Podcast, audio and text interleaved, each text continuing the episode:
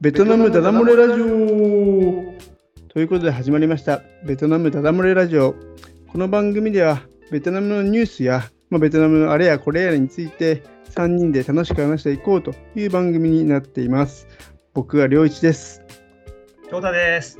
しんすけです。はいこの3人でね、まあ、楽しくやっていこうという番組になっておりますよろしくお願いしますよろしくお願おいし願まいす。します。はい。ということで、まあ、最初にちょっと宣伝じゃないんですけれども、あのこの番組では Twitter もやってまして、VIETDADAMORE、ビエットダダ漏れという、えー名前で Twitter もやってるので、よかったら皆さんフォローしてみてください。お願いします。よろしくお願いします。はい。じゃあ、早速、翔太の番ということで、翔太お願いします。あどうもどうもです。どうも翔太です。お久しぶりです、皆様お。久しぶりですね。しぶりです。今回はですね、ちょっとサムスンについて語りたいなと思います。結構ビッグカンパニーね、韓国の。もうそうですね、世界トップ10に入るぐらいのビッグカンパニーなんですけどね。うん皆さん、ちょっとスマホって何使ってますかはい、僕はちょうどサムスンのギャラクシーを使ってます。あどうっすか私は iPhone ですね。うん。あ ?iPhone。うん。私はさ私もギャラクシー。うん。ギャラクシー。本当はあれなんですよ、日本人なんで、ソニーのエクスペリア欲しいんですよね。うん、うん。まあ、こっちないんです。なかなか探すと大変なんですよね、エクスペリアって。あの僕がベトナムにいた6年ぐらい前は普通に低用イードンとかに行けば全然ソニーのエクスペリア売ってたけど、売ってないの昔はありましたね、確かに。最近ないんです。あそうなんだ。最近あるの、ギャラクシーと iPhone と、あと中華スマホがちょっちょっと、オッポとかととか、ビビとか、シャオミとかでしたっけ、シャオミかシ。ャオミとか、そうです。がないですね。あれが強いですよね。うん。まあシャオミなんか日本でもめちゃくちゃ強いからね、今ね。あー世界で数らしいですね、うん、中華スマホが。で、まあ、じゃあエクス、エクスペリアないんやったらどうしようかなということで、まあ、このサムスンのギャラクシーっていうのは、うん、うベトん、ナム製なんですよ、基本的に。うん。あじゃあ、ベトナムの応援する意味で、まあ、韓国のギャラクシーを応援買おうって。はい。最初ね、最初日本から持ってきたエクスペリア壊れてからはずっとサムスンを選んでます。うん、うん。もうこれ4年ぐらいかな。あもう結構使ってたんだね。もうすぐ買い替えなんですけど、多分次のギャラクシー買おうと思います。うん、うん。で、今このギャラクシーって、うん、世界で一番大きい工場らしいんですね。ギャラクシーの生産工場って。うん、うん。ベトナムのギャラクシーが世界の6割を占めていると。うん、うんでなおかつ、ベトナムの一番の輸出品らしいんです。うんう。ん、ベトナムの輸出品トップ20%はギャラクシー、サムスンのギャラクシー。うんすごいね一番の輸出品なんですよね。 20%は相当だよね。そうですね。1企業ですから。うんうんでしかもこあの、このベトナムの雇用でいうと、今36万人、おお、すごい雇用力じゃないですか。うん。すごいうね。んあーうん。で今回はなぜここまであのタムスンがベトナムに拡大したのかっていう歴史を振り返りたいなと。お、面白いね。歴史ね、いいですね。で、振り返ると始まる1975年。これ、1975年っていう何の年か分かりますかベトナム戦争じゃないの大蔵です、正解です。戦争が終わった年です。うん、でうんソ連、ベトナム共ベトナム共産党が戦争に勝って、うん、これから経済を発展させていこううん、ってなったんですけど、うん。でそれでどれどの国をモデルにするかというと、ソ連だったんですよ。ソ連型の経済をまね真似していこう。まあそうだろうね。う、うんん、でまず始めたのが、あのー計画経済、うん、そしてうん工業化です。うん、まず計画経済なんですけども、これはあの農業から始めました。なるほど、はい。必要なものを必要な数だけ生産しようっていう計画経済です。うん、でそのためにまず全農民を公務員にします。で集団農業にします。ソ連っぽいね。そ うです。それみたいな全く同じです。で、案の定、これをこれはもう有名な話ですけども、こう集団農業っていうのはもううまくいかない。そうだよね、そりゃそうだう。なんみんながもう給料一緒、働いても働かんでも給料一緒、公務員なんだから。うんで、これみんな仕事をはさみんな仕事をサボります。うん、で、結果、この農業の生産性がガタ落ちします。うん、うん、で、結果、国国の農作物足りなくなります。食うもんがない。うんどうしよう。うん、で、不足分をうん、輸入に頼りました。なるほど。世界から輸入しました。うん、で当1970年代、80年代っていうのは、まだベトナムが貧しい時やったんで、うん、そんな外貨ないんですわ、うん、うん輸、入できる外貨が。うん、うん、で輸入に頼ってくると、どんどんどんどん外貨が不足していくんですよ。なるほど。で、もう一方の工業化、国の工業化、はい雇用を進めるために、うん、外国から機械とか原料を許せなあかんのですけど、うん、農業品輸入してるんで、うん。 機械買えないんですよ。まあ、お金ないだろうしもうね。買えないんですよ。かじゃあ農業もあかん、で工業化も進まへん、うん、この国終わっていくぞっていう危機感が生まれました。うん、うん。でそこからあの方針転換をしようと思った始めたのがドイモイです。 1986年のね。そうです、1986年。今回の理由どうどういう思いっていうのは、このはこの国を解放して、うん、外国から企業を誘致して、うん、輸出あこう安い労働力を使って輸出き輸出拠点作ってもらおう、うん。ベトナムで。そしてどんどんどんどん輸出してもらって、外貨を稼ごう、そして経済を発展させよううんっていう考え方です。はいうんでこの同意文政策はあのちょうどあの先進国のニーズマッチしました。うん、強制層当時90年代のりあの先進国っていうのはあの賃金の上昇と、うん、えー通貨高うん、二重苦に苦し苦しんでいてうんちうょっんと。輸出が苦しかったんですよ。で、例えばそれはうん、それこそ日本とかアメリカとかそういうことかな。そうですね日本とか台湾とか韓国とかですねあーアジアの国にってことアジアの国ですあとう香ん港、なるほどそういうじゃあよしじゃあベトナムとかマレーシアとかシンガポールに進出してうん。あそう安い労働力を輸出していこうってことはリスクヘッジですね。うんどんどん進出が進みます。ちょうどこのドイモイと新興国のニーズマッチしたんで、徐々に徐々にベトナムの方にも拠点が拠点ができていきます。うんで、これで一番最たる例がサムスンでした。うん。え、ってことは、もう1990年代前半でサムスンはベトナムに進出してたってこといや、違います。一番最初に進出したのは、あの工場を稼働したのは2009年です。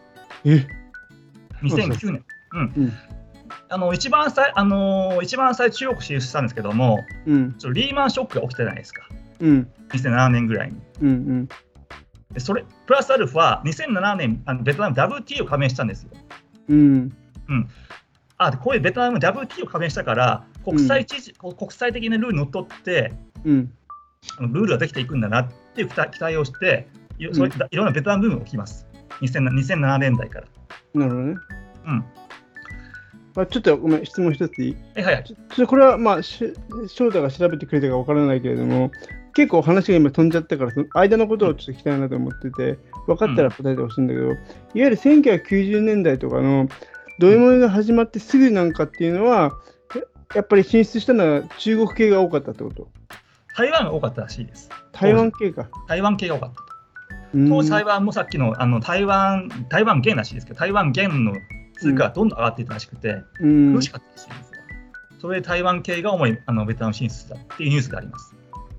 へえ。中華系はじゃあそれほどでもなかったってことそうですね、そこちょっと中華系は知らないですけど、台湾系が多かったという知っています。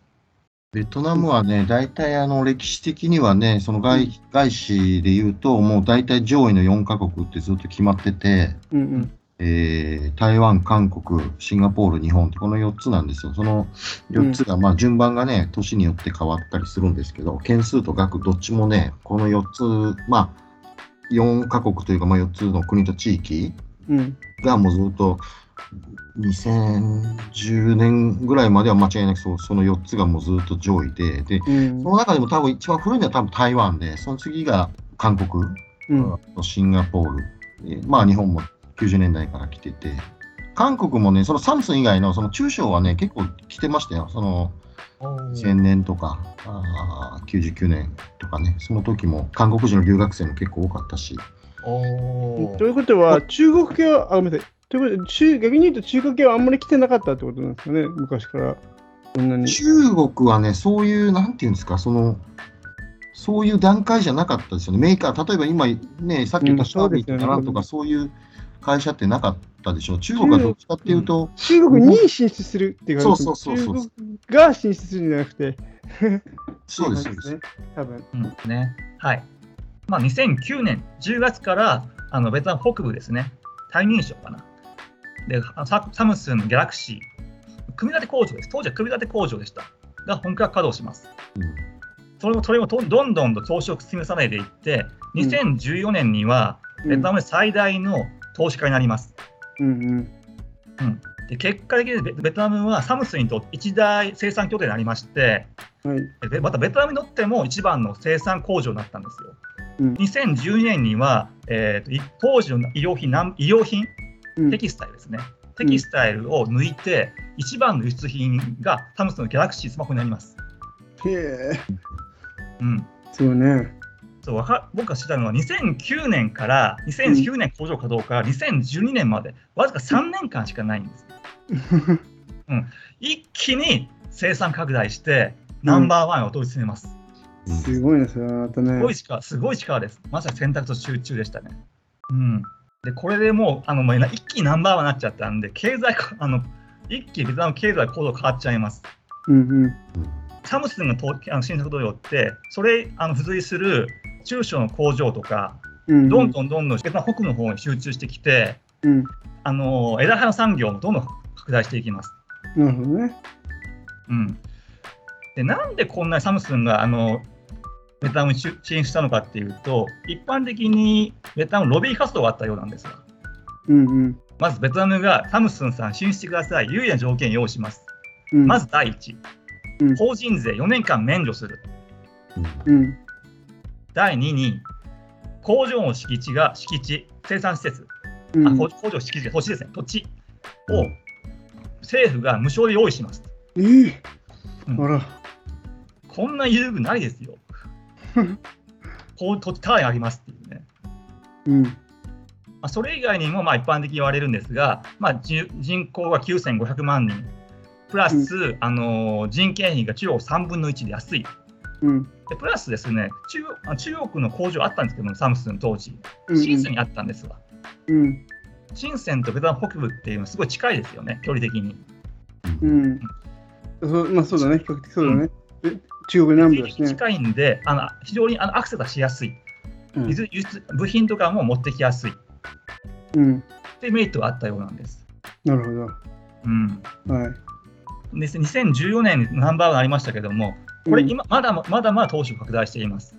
今もちょうど。今も拡大しています。で一番の理由っていうのは、やっぱ中国の依存を減らしたいっていう、うー韓ん韓。国政府の思惑があるらしいです。えっと、うんということは、そのベトナムに進出する前は、中国に一番サムスンは投資をしていたっていうことなの。もともとは中国の市を取りに行こううんっていうのがあったようなんですが、うんただ中国中国と韓国って、すごくあの政治と経済のお絡みがあって複雑で、うんうん2016年にタタッドっていうのかな、韓国の防衛ミサイルシステムを作った、うんうん韓国設置したんですけども、それ中国がおすごい怒ったらしくて、うんあのそれすごい嫌がらせを起きたらしいんです。例えばそのロミサイルの設置する敷地を提供してロッテグループとかにうん中国政府がもうしあのロッテチャイナここで営業するんだと相当嫌がらせをしたようなんですがあーもうね本当に政治的に結構厳しい間柄になっちゃって、もうチャイナプラスワンを探すしかないという状況になってきたわけだね。それそういう結構いや商売がしにくい中国っていう影響もあってうん徐々に徐々に中国から抜けていこう、撤退しようっていうのがサムスンの考えらしいです。ちなみに今もサムスンの中国に工場はあるのあるんですが、スマホは、スマホというよりも半導体がメインです。ああ、なるほどね。もう中聞いた話だったら、え中国にはほとんどサムスンのスマホ売れてないらしいんです。あそうなんだ。うんまあね、地獄でね、シャオミとかさ、ファーウェイ、オッポとかってあるからね。うん多分あとはまあ、わかんないけど iPhone とかね、なんかこれは人気なのは。そうですね。さっきのミサイルの話もありますけど、すごいネガティブキャンペーンになってたんじゃないかなって。うん。うんだからだからそういうのもあって、どんどん徐々に徐々にサムスンはかベトナムへ、ベトナムへってことで、うん、ついに半導体の工場もベトナムに作ろうなってます。それは半導体の工場をこれから作るってことそうですね、あのー大規模なものを作る、うんちょっとちっちゃいのあるかもしれない、私知らないんですけども、うん。一大生産拠点としてベトナムに投資するようです。うーん。すごいね。なんか、そうですね。ベトナムで半導体を作れる日が来たのかっていうイメージが、なんか、そこまで、まあ、さ、前のニュースでもなんか話したかもしれないけれども、ベトナムとしてはさ、いわゆるハイテク産業をどんどんこう取り入れていきたいっていう、ね、国の思惑があるっていう話が、まあ、昔あったと思うけど、まさしくそれの先駆けみたいなイメージなのかね、やっぱりサムスン いがや、。ですよね、本当にね。本当に。あー逆にそれでねうまく稼働してうまくいけばさ他の、ね、半導体のメーカーだっておベトナムできるんだってことでどんどんどんどんね進出が加速するかもしれないよねうん、そういう意味ではそうですね。うんだからサムスンが主導して、こういう人材を育っていけば、ベトナムも、まあ、シンガポールとかイスラエルみたいなうん、快適産業の国になるかもしれないなっていう希望を感じますよね。うんうんうん